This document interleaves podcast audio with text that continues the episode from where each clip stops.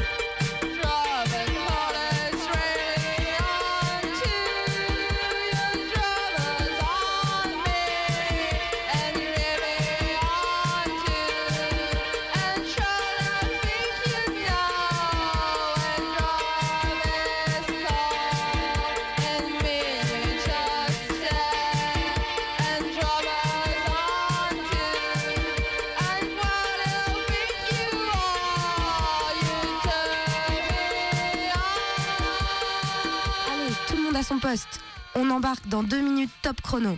Levez l'ancre, larguez les amarres. La traversée sera semée d'embûches, mais nous ne lâcherons rien. Pirates de tous bords, corsaires d'ici et d'ailleurs, pillards et forbans de ce monde, faisons voile ensemble sur les flots bleus qui nous sont notre seule demeure. Bon, on va où, chef Y a pas de chef ici.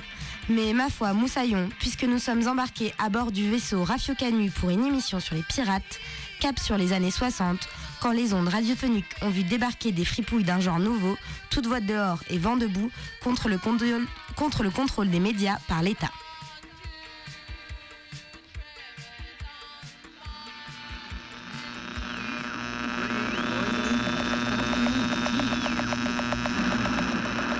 Les émetteurs sont assemblés à partir de pièces détachées. Pour ensuite régler ces pièces détachées une fois qu'elles sont assemblées, il faut un certain nombre d'appareils comme un fréquence-mètre, un contrôleur universel, un oscilloscope qui nous permettent de savoir que les émetteurs sont propres, qu'ils ne bavent pas sur d'autres fréquences et qu'ils n'entraînent pas de gêne pour les autres usagers. Car ces autres usagers pourraient être facilement gênés, ce sont euh, les ambulances, les avions, la police qu'il ne faut évidemment pas gêner pour pas donner de prétexte.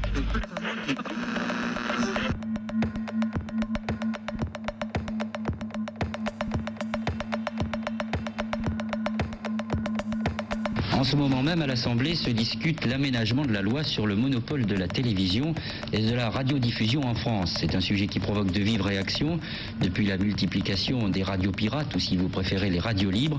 Ces radios-là, elles devraient subir des sanctions encore plus graves si le projet qui est discuté cet après-midi est voté par l'Assemblée.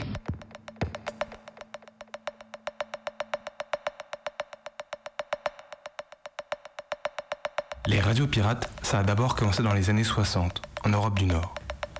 Le but était de s'opposer au monopole d'État sur la radiodiffusion, en émettant depuis les eaux internationales à bord d'insubmersibles frégates. Les pays les plus touchés étaient les Pays-Bas, la Suède, le Danemark et bien sûr le Royaume-Uni, avec le plus célèbre bateau de la piraterie radiophonique, le Caroline. Radio Caroline a arrosé toute la Grande-Bretagne de musique que la BBC refusait de passer participant ainsi à l'essor du rock des années 60. Il y a même eu un film dessus, Good Morning England.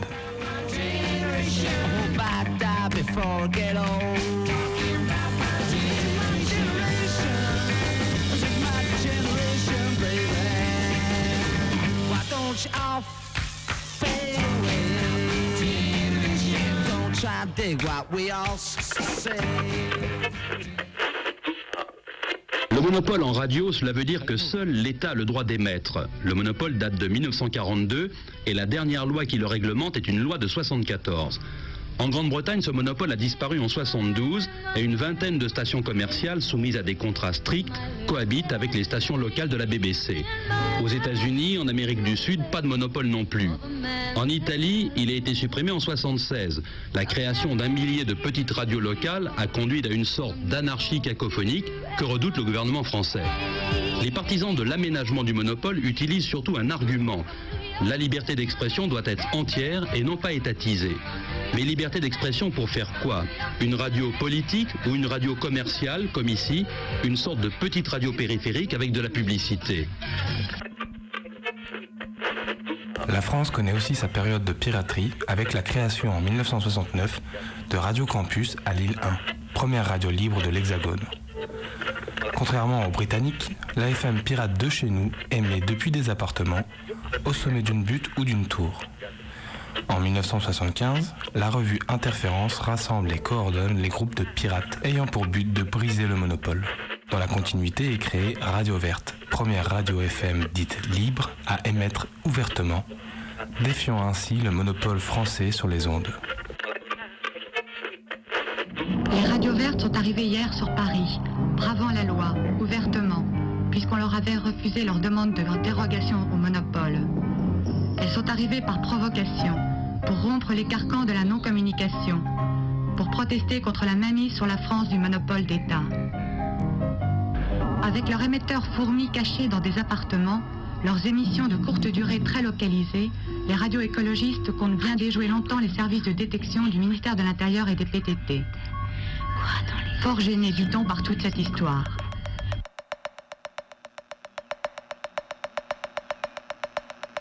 La réponse de l'État ne se fait pas tarder.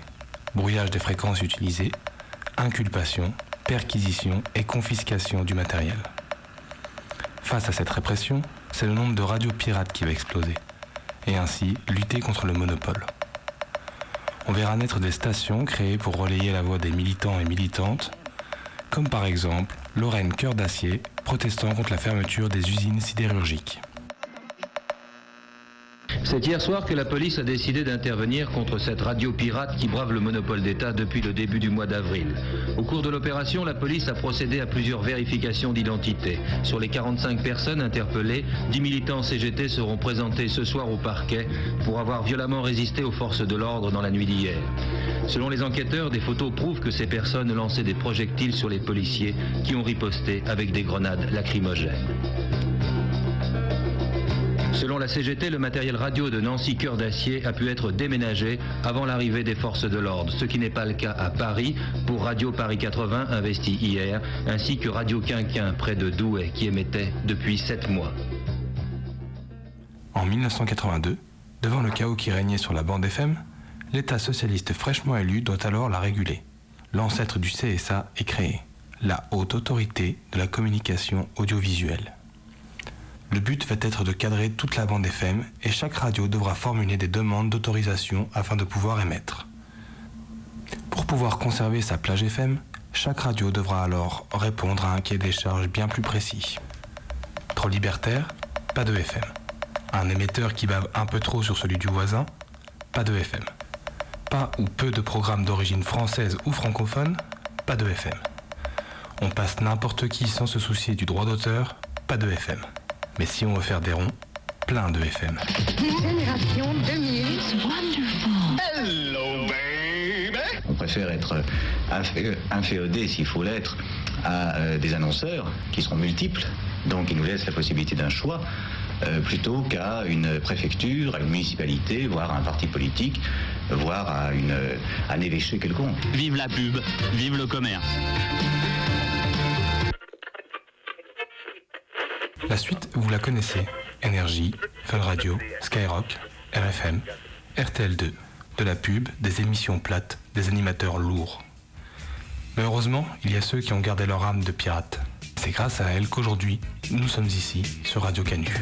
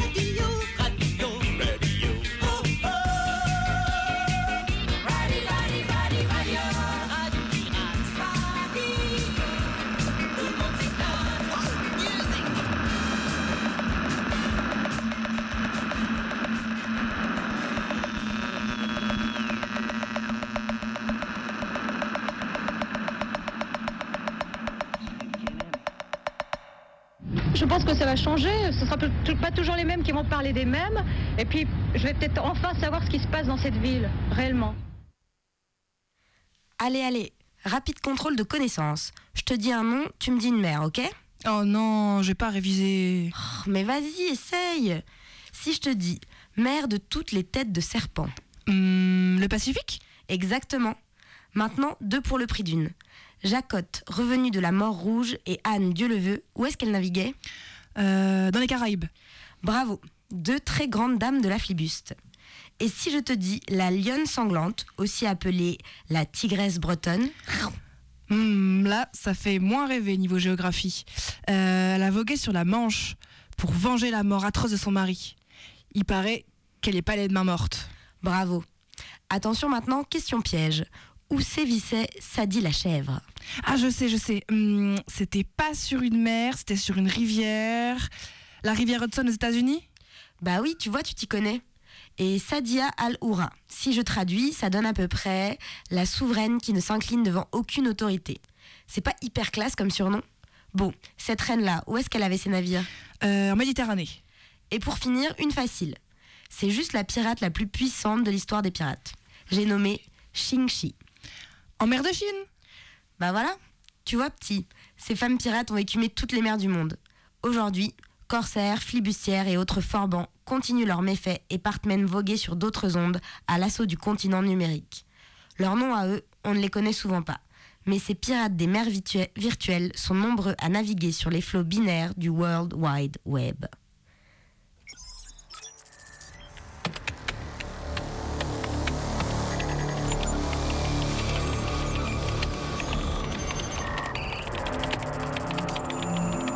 C'est pas vrai Je suis piraté Un scan du port Non, non, non, non, plus grave.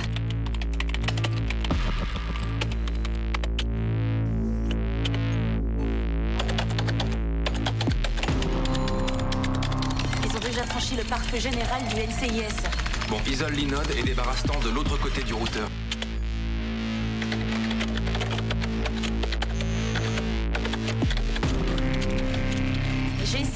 Va bien trop vite.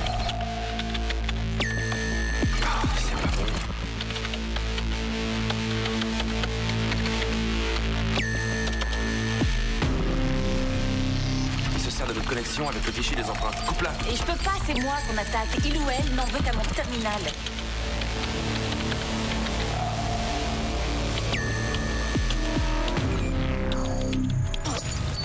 Ils ont lancé le hack dans une machine virtuelle, il faut que j'isole leur API et que je démarre l'os. Tout est crypté au niveau 9 de la défense. Faudrait des mois pour... Euh, Alors, vous jouez à quoi Au jeu vidéo?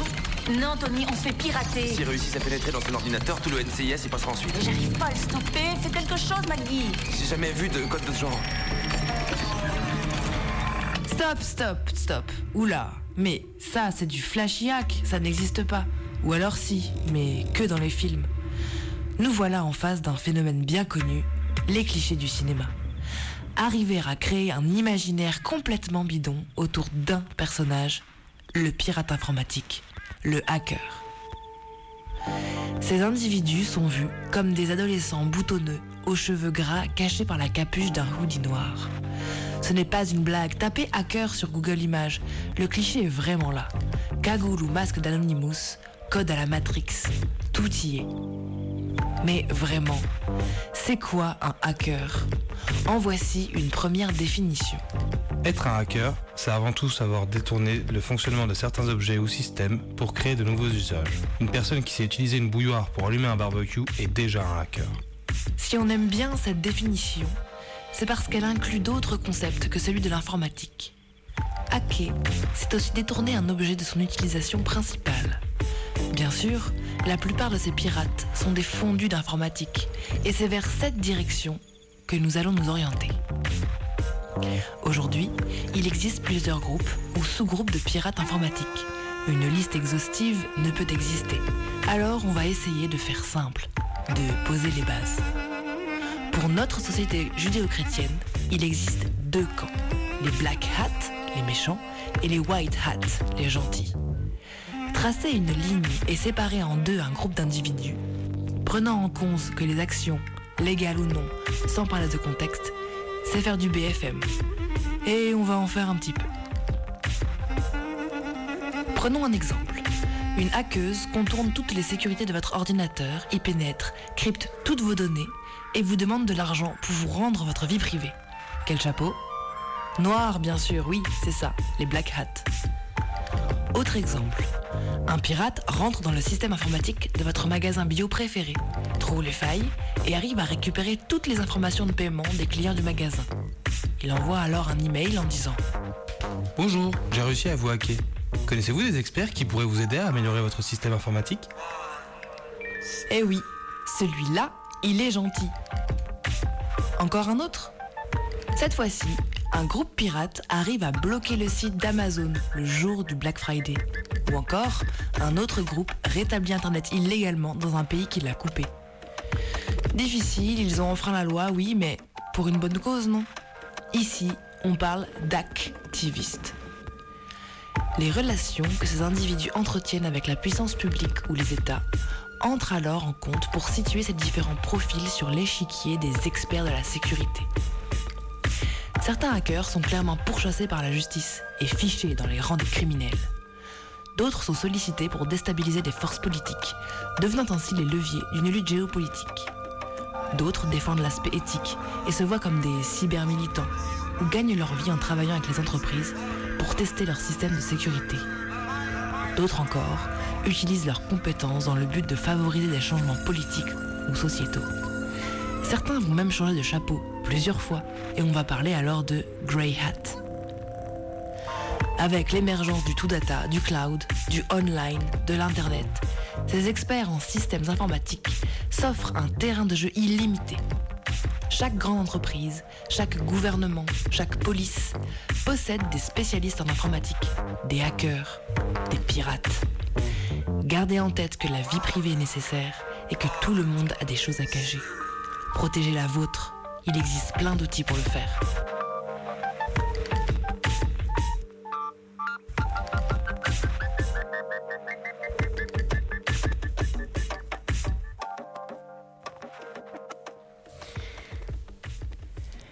Hé, Captain Tu connais pas l'histoire de l'oreille de Sadie Farrell? L'oreille de qui? De quoi? Attends, la voilà. Moi, c'est Sadie. Sadie Farrell. Mais on m'appelle aussi Sadie la chèvre. Je traînais pas mal dans les coins malfamés de Manhattan il y a un moment. Tu connais ma spécialité? C'est le crime crapuleux, comme on dit. Un petit coup de couteau sur la gorge et puis je te fais les poches. J'étais plutôt douée dans ce genre d'affaires. Mais il y en avait une qui l'entendait pas de cette oreille. Pourquoi je rigole? Tu vas comprendre. Gallus Mac qu'elle s'appelait. Une reine de la maraude, comme moi. Et une vraie force de la nature par-dessus le marché. Près de deux mètres qu'elle mesurait la brigande. Avec un gabarit pareil, tous les patrons des rades les plus crades l'avaient embauchée pour vider les indésirables. Trop bruyant, trop bourré ou trop bavard. Et un soir, alors que je racontais une affaire rondement menée, Mag m'attrape par le col et me met dehors. S'ensuit la plus belle rouste que t'as jamais vue. De la peignée de qualité, ça, je peux te le dire. Tellement énervée la trempe que Mag, elle m'a arraché l'oreille. T'as bien entendu, l'oreille, la droite en plus. Ça m'avait vexé, tu peux pas savoir. Et puis, je me sentais plus tellement la bienvenue à Manhattan. Alors j'ai une idée. Tenter la flibusterie. J'ai recruté une bande de joyeux drilles. Enfin, joyeux. Façon de parler, tu vois ce que je veux dire. Bref, avec mes forbans, on se pique un bateau et on largue les amarres. Yoho, on a hissé le crâne et les tibias et nous voilà pirates de l'Hudson. On les a bien écumés les bourgeois et les fermiers des bords de la rivière. Ils ont rien vu venir. Ah, l'été qu'on a passé. Une rapine par là, une rançon par-ci. Franchement, j'étais aussi douée pour la piraterie que pour les liquidations dans le feutré. Mais ça pouvait pas durer. Les fermiers, ils se sont chopés des fusils, on a moins rigolé. J'ai fini par retrouver le plancher des vaches, ces bonnes vieilles rues et ces bons vieux rades. Et puis ma bonne vieille copine Galus Mag. Et devine quoi? Mon oreille, eh ben elle l'avait gardée, dans un pot. Des années plus tard, quand on était édenté et un peu moins énervé, elle me l'a même rendue. Alors moi, je l'ai mise dans un médaillon et elle m'a plus jamais quitté mon oreille. Mais c'est fou. Mais c'est fou cette histoire. Eh ouais. Le pirate à l'oreille, pir- la pirate à l'oreille piratée l'a bien récupéré, mais rien n'est moins sûr aujourd'hui où nos corps, la nature et les plantes sont la proie de pirates institutionnels mal intentionnés.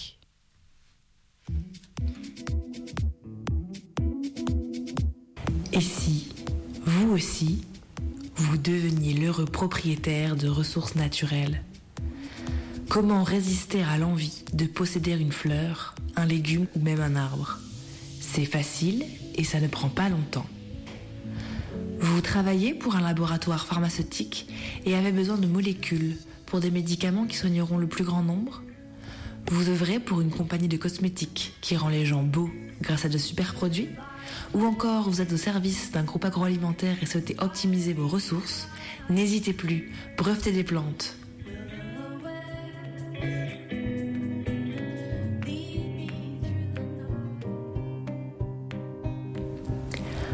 De Libération, 14 janvier 2013.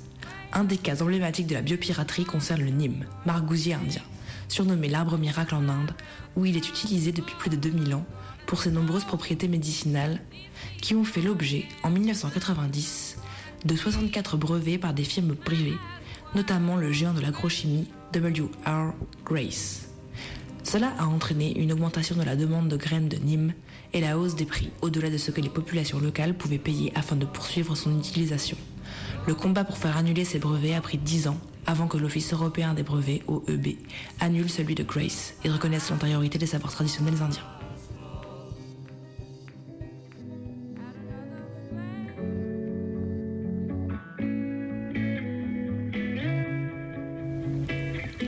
Allez-y, cédez à la tentation et obtenez le monopole d'exploitation sur des savoirs ancestraux. Appropriez-vous des biens naturels collectifs, même dans des régions où la propriété privée est étrangère. Et en plus, vous pourrez toucher des indemnités à chaque fois que votre droit légitime en tant que propriétaire sera bafoué.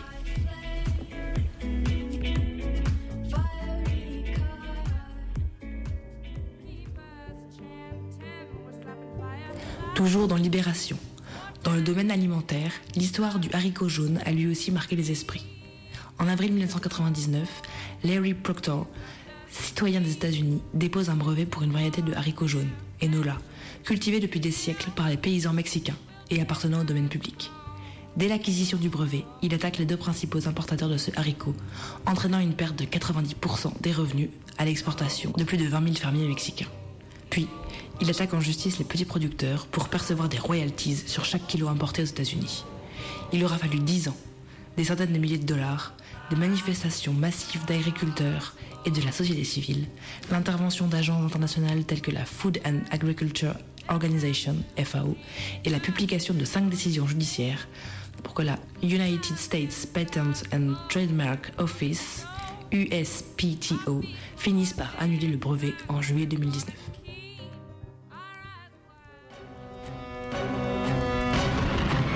Ont volé notre recette.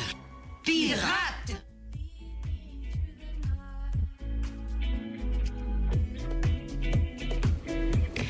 Soyez habiles et devenez l'heureux propriétaire, non plus d'espèces, mais du patrimoine génétique de celle-ci.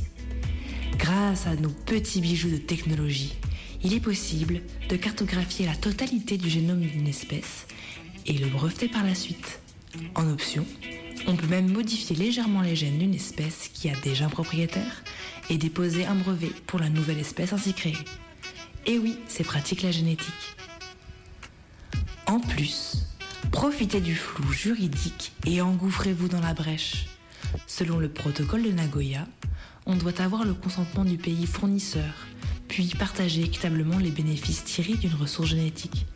Mais pas d'inquiétude. En Europe, la mise en œuvre du protocole de Nagoya est minimale et il reste de nombreuses failles. Et les États-Unis restent en dehors de l'accord, alors la biopiraterie a encore de beaux jours devant elle.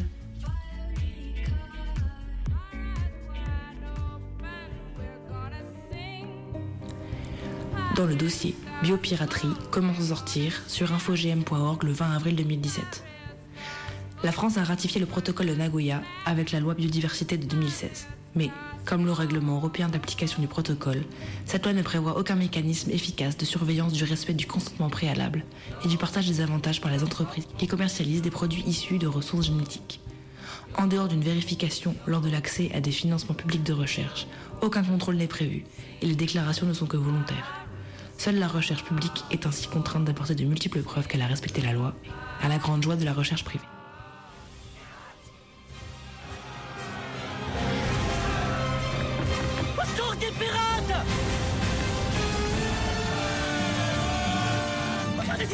Pirates Il faut partir Les pirates. Tricheur Mauvais joueur C'est pas correct.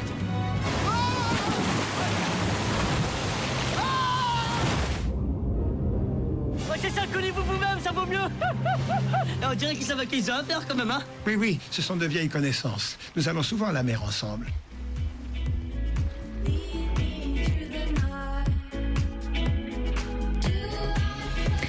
Attention tout de même, on préfère vous prévenir, certaines communautés ou ONG se sont battues et se battent pour avoir gain de cause. Soyez malins donc et choisissez bien l'objet de votre brevet ou vous risqueriez de vous le faire retirer.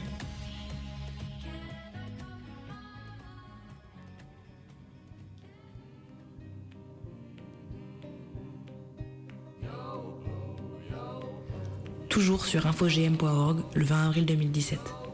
Alors que la société civile s'est organisée pour attaquer des brevets individuellement et qu'ont été mis en place des lois et règlements sur la base du protocole de Nagoya, beaucoup reste à faire en matière de biopiraterie. Une préoccupation grandissante est que l'information sur la séquence génétique, stockée dans des énormes bases de données, devienne utile pour les biopirates, qui peuvent s'en servir et même breveter l'information sans aucune autorisation du pays et des peuples d'où elle provient. Ainsi, si le débat sur la biopiraterie a plus de 25 ans, de nouveaux problèmes de biopiraterie et de nouvelles solutions continuent d'apparaître.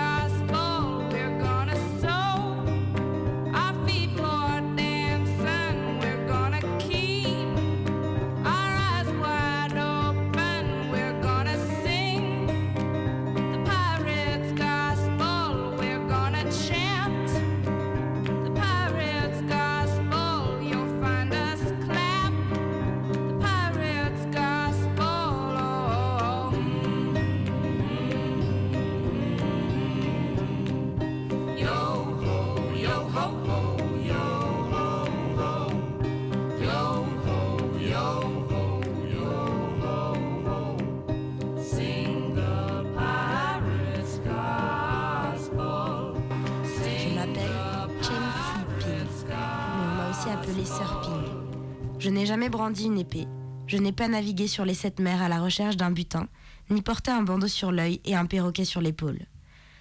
À première vue, je n'ai pas vraiment l'air d'une pirate. Mais la piraterie ne consiste-t-elle pas, entre autres, à prendre par la force quelque chose qu'on vous refuse? Eh bien, je crois que c'est ce que j'ai fait. J'ai passé tellement de clandestins à travers le Pacifique qu'on m'a surnommé la mère de toutes les têtes de serpent.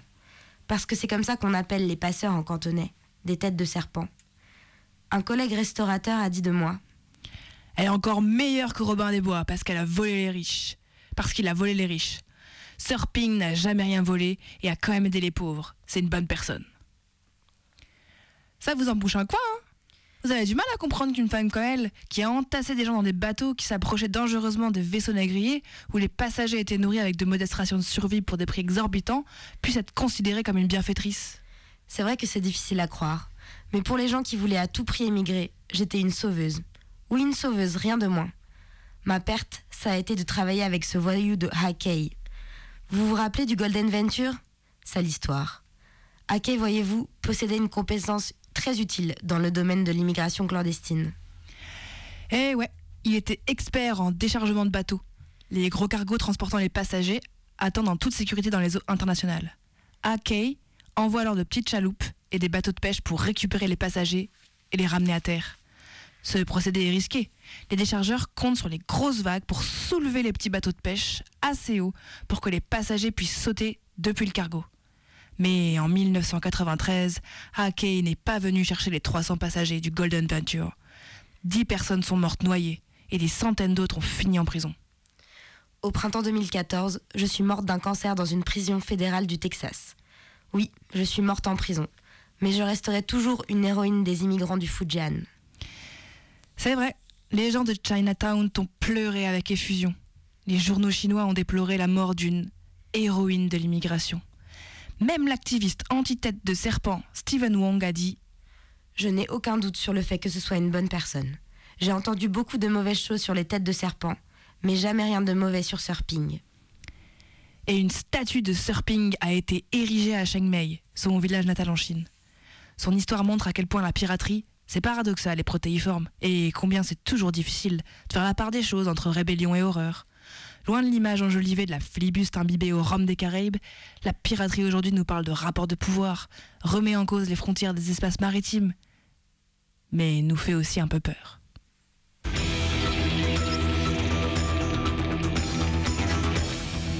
Oubliez le drapeau noir et la tête de mort. Les pirates des temps modernes n'annoncent plus la couleur, mais ils n'ont pas disparu. Il y a dix ans de cela, ils ont même fait un retour en force au large de la Somalie face à la côte du Puntland. En 2008, plus d'une centaine de bateaux ont été attaqués par des pirates. L'année suivante, le nombre d'abordages avait doublé. À l'origine de cette vague de violence, la colère des pêcheurs locaux face aux chalutiers venus du monde entier pour ratisser les eaux poissonneuses de la Corne de l'Afrique.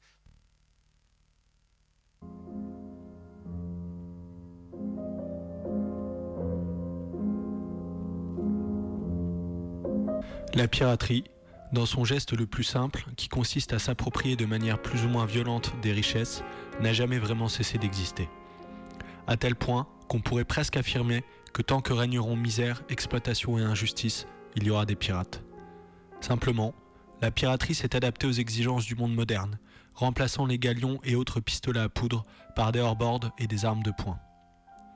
De 2005 à 2012, la piraterie connaît un essor phénoménal dans la région de la Corne d'Afrique. Des centaines de pirates se jettent à l'abordage des navires marchands et de plaisance qui circulent dans ce corridor maritime ultra fréquenté. La plupart du temps, ces abordages se soldent par des prises d'otages. Les otages sont libérés contre des rançons relativement élevées, payées par les familles ou les compagnies maritimes. La Banque mondiale estime qu'entre 2005 et 2012, les rançons ont rapporté aux pirates et à leurs commanditaires entre 339 et 413 millions de dollars. La majorité des pirates sont d'origine somalienne. Ce sont pour la plupart des, des pêcheurs pauvres, dépossédés de leur activité par la pêche illégale opérée par les gros navires étrangers, occidentaux et asiatiques, dans les eaux somaliennes. Ces navires étrangers profitent de l'état de guerre civile quasi permanent qui règne en Somalie de- depuis une vingtaine d'années pour passer outre la souveraineté des eaux somaliennes.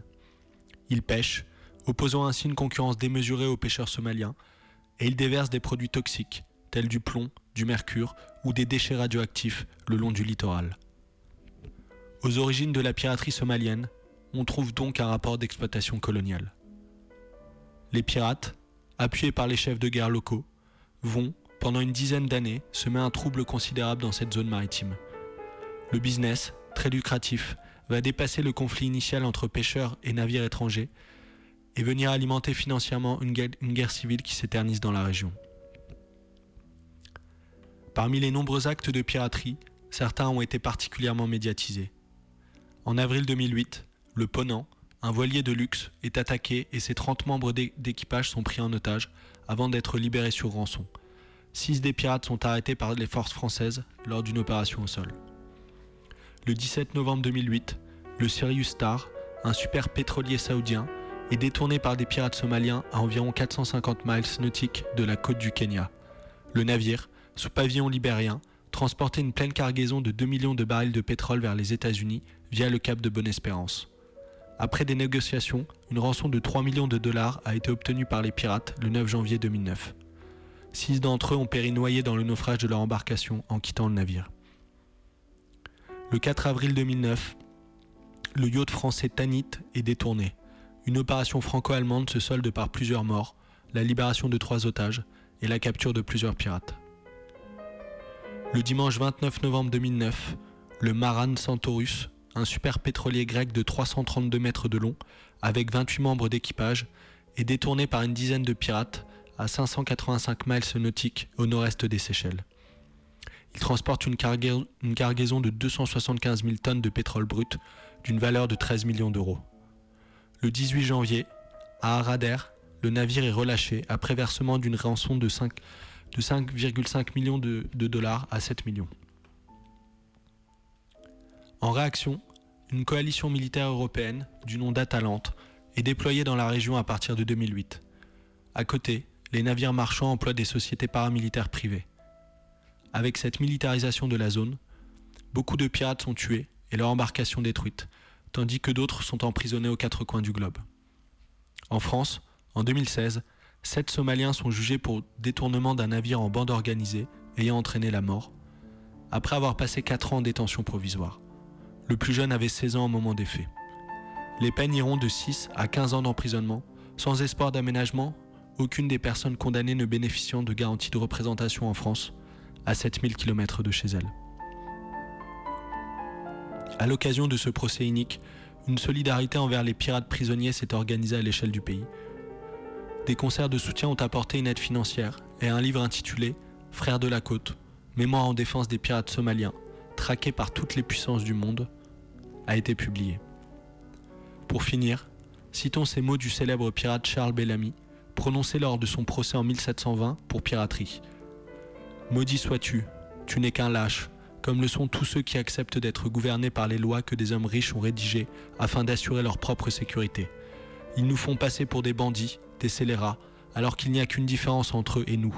Ils volent les pauvres sous couvert de la loi, tandis que nous pillons les riches sous la protection de notre seul courage.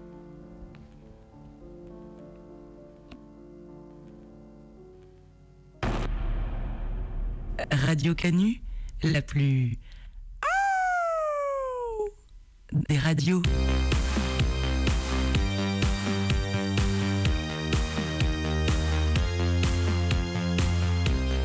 Un lundi sur deux, de 18 à 19h.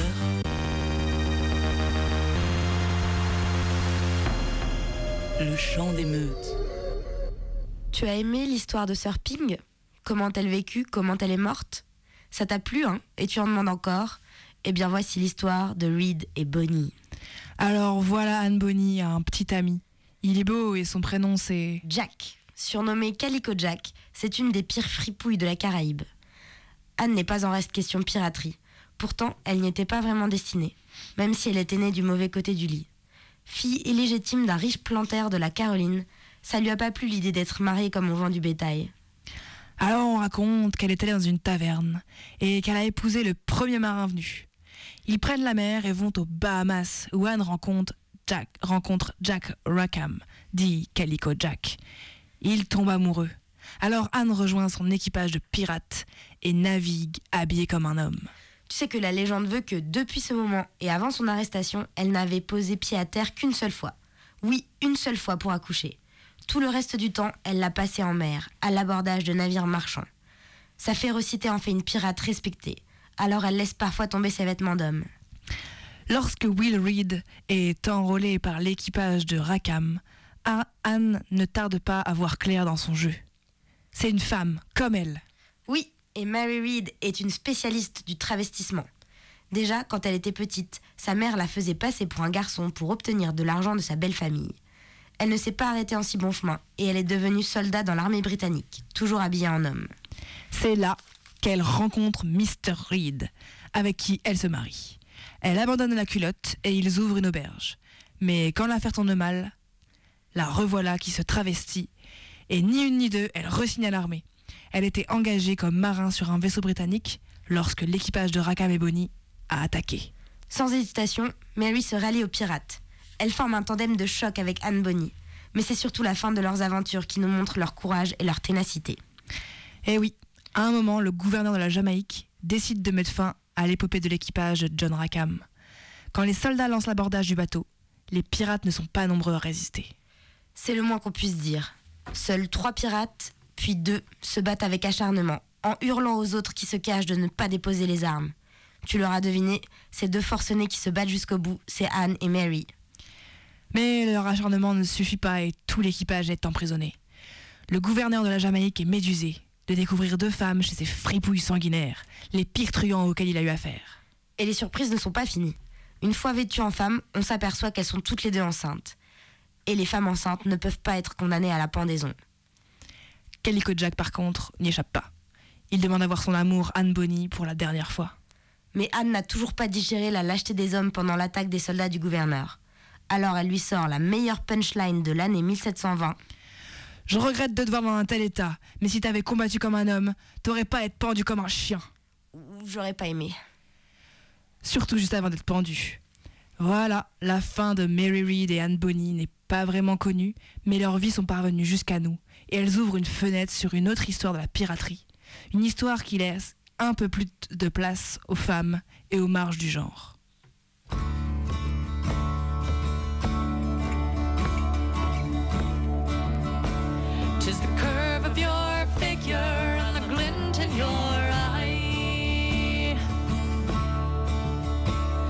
The rose in your cheek and the touch of your thigh. I'm over my head, boys. I'll wager my life on the sweet bonny lass who sails with the tide on the high,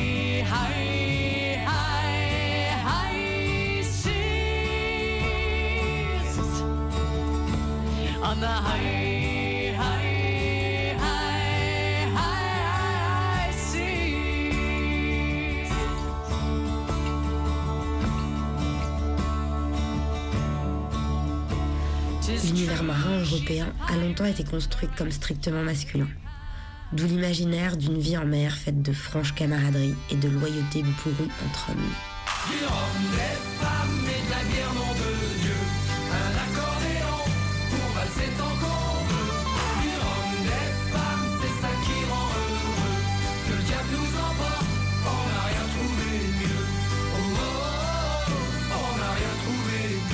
quoi de plus dangereux pour les solidarités masculines que la présence de femmes, ces êtres vils à la sexualité débridée En effet, chez les premiers marins modernes, la croyance voulait qu'une certaine répression sexuelle soit nécessaire pour effectuer le travail du bord.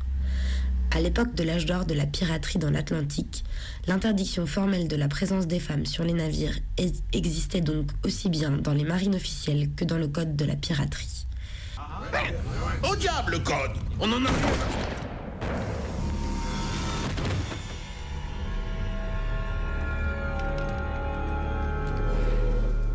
Le code, c'est la loi. Mais il y a la loi et il y a la réalité. Et la réalité, c'est qu'il y avait un certain nombre de femmes qui naviguaient sur les navires marchands, sur les baleiniers, sur les bateaux corsaires et pirates. Elles étaient passagères, servantes, épouses, blanchisseuses, cuisinières et parfois marins elles-mêmes. Un écrivain anonyme a même déclaré en 1762 qu'il y avait tellement de femmes dans la marine britannique qu'elles auraient pu former leur propre bataillon.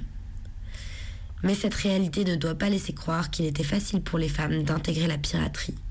Comme le montre l'exemple d'Anne Bonny et de Mary Read, elles devaient faire preuve de qualités exceptionnelles, supérieures à celles des hommes qui les entouraient, pour être acceptées, en tant que femmes, comme des membres à part entière d'un équipage.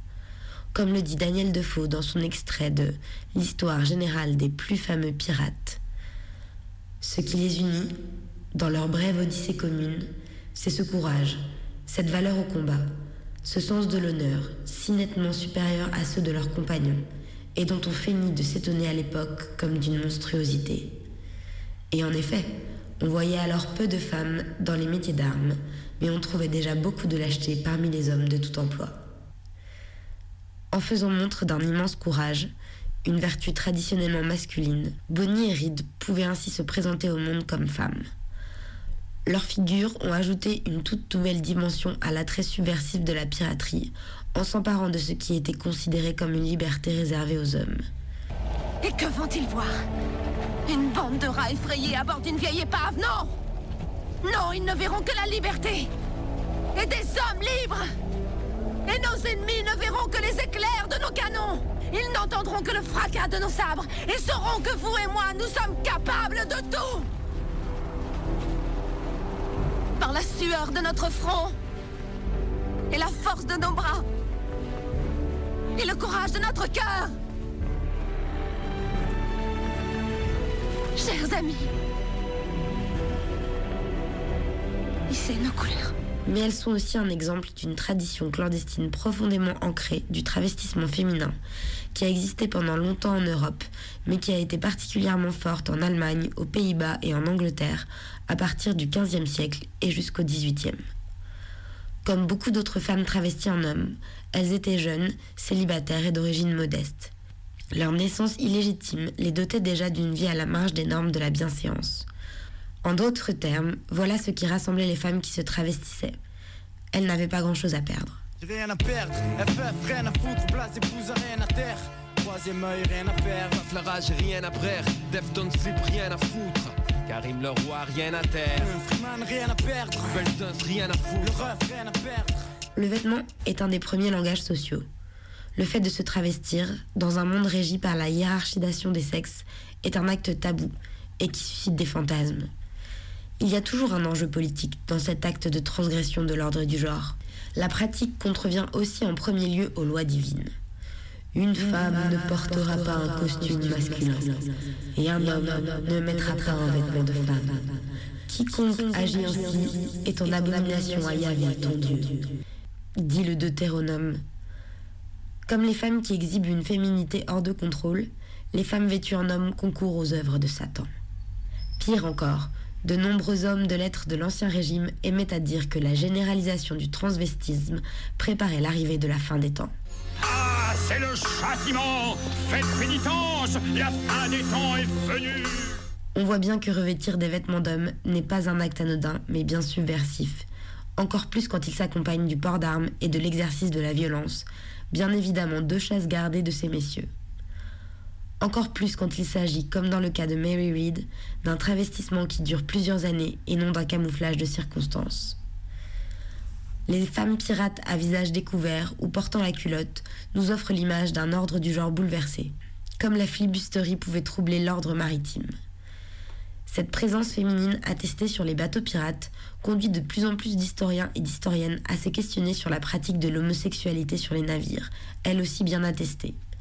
En effet, le fait que des femmes aient écumé les mers aux côtés des hommes écorche un peu la légende d'une homosexualité de la contrainte, qui viserait seulement à combler les supposés besoins sexuels masculins. Et si les relations sexuelles entre hommes étaient strictement prohibées dans la marine, il semblerait qu'elles étaient bien plus normalisées chez les frères de la côte. Alors les pirates, des militants et militantes queer avant l'heure, n'allons pas trop vite en besogne. Mais il est toujours bon de savoir que l'expérience subversive de la piraterie a aussi bousculé les carcans du genre. Et c'est un encouragement à pirater l'hétéronormativité en continuant à jeter l'équivoque dans le masculin et le féminin et à naviguer dans les eaux troubles du féminisme.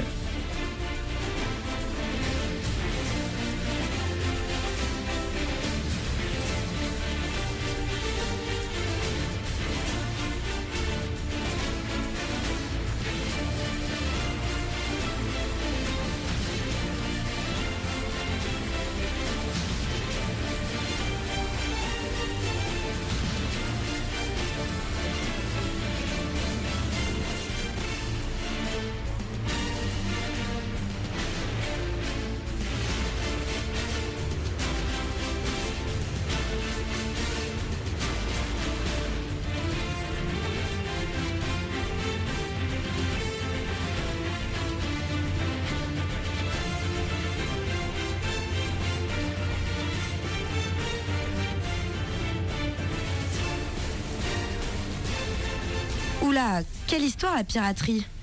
On dirait que c'est pas juste une affaire de bonhomme barbu, sabre au clair et paré à l'abordage. Ben ouais, tu crois pas si bien dire. Tiens d'ailleurs, écoute ce qu'en dit en 2003 Jean-Philippe Renoir, historien. Aucun âge historique, aucune mer n'a échappé à la course sauvage. Mais il y a eu des époques où la piraterie prit une autre dimension, au-delà des rapines et des abordages, elle fut aussi un geste politique de remise en cause de l'ordre établi, à l'occasion duquel s'inventèrent d'autres façons de vivre ensemble. Bah y a pas tort Jean-Philippe. D'ailleurs, on peut tous et tous s'inspirer de la flibuste pour pirater notre quotidien. Avec quelques astuces, tout le monde peut être pirate.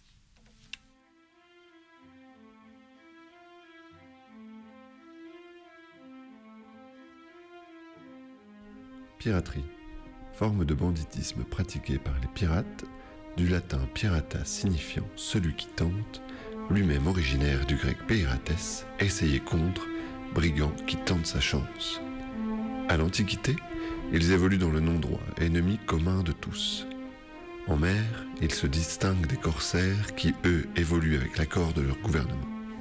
Ils pratiquent la division quasi égalitaire des butins et peuvent abandonner leur capitaine sur une île déserte s'ils refusent le procès qu'ils souhaitent lui intenter. Bon, tout ça ne leur permettait pas forcément d'avoir la vie meilleure. Mais des gens qui galèrent, aujourd'hui, ça existe toujours. Alors, quel geste peut-on poser pour tenter sa chance, évoluer tranquillement dans le non-droit pour maquiller un peu nos vies? Il ne s'agit pas là de tenter le gros lot, attaquer le bon pavillon, mais par ruse et astuce, tenter de sortir de l'étau qui nous resserre.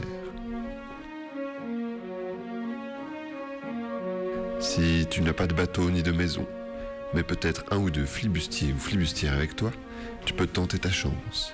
Une maison luxueuse ou une maison un peu nulle, un appartement ou un hangar dont les lumières ne sont pas allumées depuis un certain temps peuvent attirer ton attention. Si ce logement n'attend que des occupants pour qu'une vie s'y crée, alors l'intrusion peut en valoir la peine.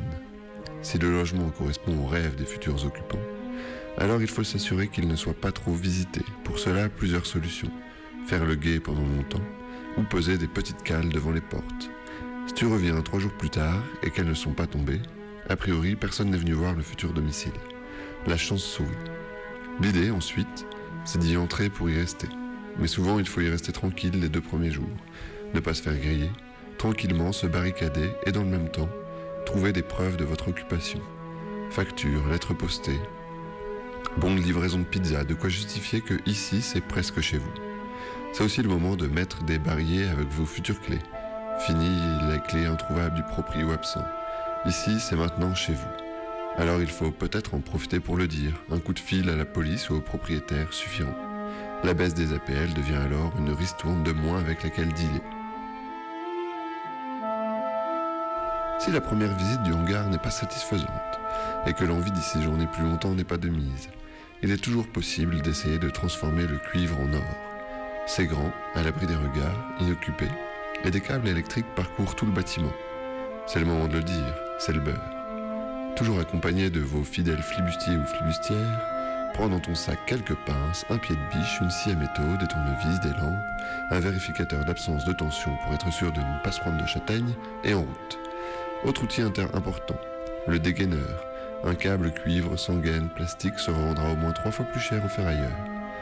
Une personne qui surveille l'éventuelle arrivée des Schmitt, les autres au turbin. On trouve et on coupe des sections de câbles qu'on sera dans la capacité de remporter avec soi. Une fois le travail accompli, on part sans trop perdre de temps. Et si la récolte est importante, plusieurs trajets au ferrailleur avec différents véhicules sont préconisés pour ne pas éveiller les soupçons. De retour à la maison, le frais de l'hiver arrivant, un flibustier monte le chauffage. Qu'est-ce qu'il fait bon ici? Mais le confort a un prix, qui augmente tous les ans depuis fort longtemps. Alors bon, on n'a pas non plus envie de raquer tous les mois, ni d'avoir froid. Une seule solution, la piraterie. En effet, s'il ne sera pas possible de se soustraire au prix de l'abonnement, il sera toujours possible de tenter de diminuer sa consommation, au moins de façon factice, car c'est évident, cette année le proprio n'a pas prévu de refaire l'isolation. Si le logement est encore équipé d'un ancien compteur, le bonheur frappe à la porte. Un petit trou discret sur le dessus, on enfile une petite aiguille qui vient bloquer ou ralentir la roue dentée. Donc la vitesse de rotation influe directement le montant de ton virement mensuel. La voilà qui tourne tranquillement alors que le radiateur s'agite. Si le compteur est plus récent que le domicile n'est pas visitable, il est toujours possible de faire une dérivation des câbles avant le compteur, s'équiper, se renseigner, retirer les plombs dans la rue le temps de pirater, et voilà de nouveau la magie de la piraterie qui opère. Voilà aussi une bonne raison de refuser le compteur Linky, qui rend a priori la tâche moins évidente. Voilà deux fois que dans la boîte aux lettres, Adopi a écrit. Certains flibustiers et flibustières ont eu un désir ardent de regarder un film absent. Alors, comme la culture est gratuite, le film est apparu presque par magie. Mais ça, c'est un espace de non-droit, de non-respect des droits. Alors voici quelques astuces pour regarder un film tranquille. L'idée principale est de naviguer en étant discret. Récupérer sans se faire voir. Un moyen simple est de se déguiser, utiliser le wifi d'un voisin si vraiment un conflit nécessite une mesquinerie et que vous ayez récupéré sa clé web pour réussir à la craquer. Sinon, utilisez le wifi du McDo ou un free wifi ou autre, dont les codes sont retrouvés par mégarde sur un papier abandonné à un comptoir de bar. On peut aussi passer par des VPN sécurisés. Tout ce qui circule est crypté et votre IP reste caché. Votre ordinateur est intégré à une sorte de grand réseau privé, un archipel pirate qui constitue une des principales failles d'Adobe. Sinon, il faut troquer le peer-to-peer par le friends to friends, faire circuler de mano à mano des clés USB remplies de films et de musique. Cela permet de boire un verre avec une ou un ami, en plus de découvrir des sentiers non balisés.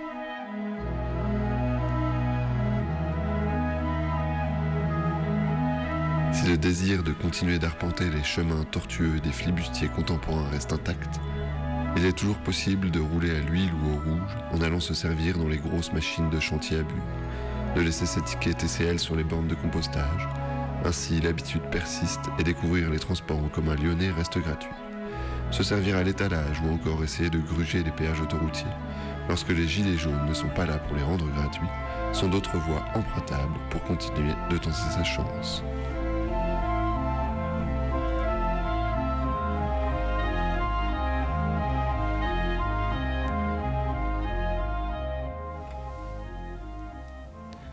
Mais, mais mm, mm, j'ai l'impression qu'on a été un petit peu piraté là. Cette dernière partie n'était pas vraiment pré- prévue au programme. Euh, oui, t'as as raison, je pense. Bon, en attendant, terre en vue. On n'est pas réaccosté. C'est ici que le voyage du Rafio Canu se termine. On n'a pas écumé toutes les îles de l'archipel de la piraterie, mais on en a fait un petit tour d'horizon, tu crois pas, Moussaillon? Affirmatif, mon capitaine Mais puisque je te dis que je suis pas capitaine. En attendant, hissez haut le pavillon noir, faites couler le rhum et à l'abordage. Merci pour cette traversée. On se retrouve le lundi 9 décembre pour de nouvelles aventures sur les mers radiophoniques.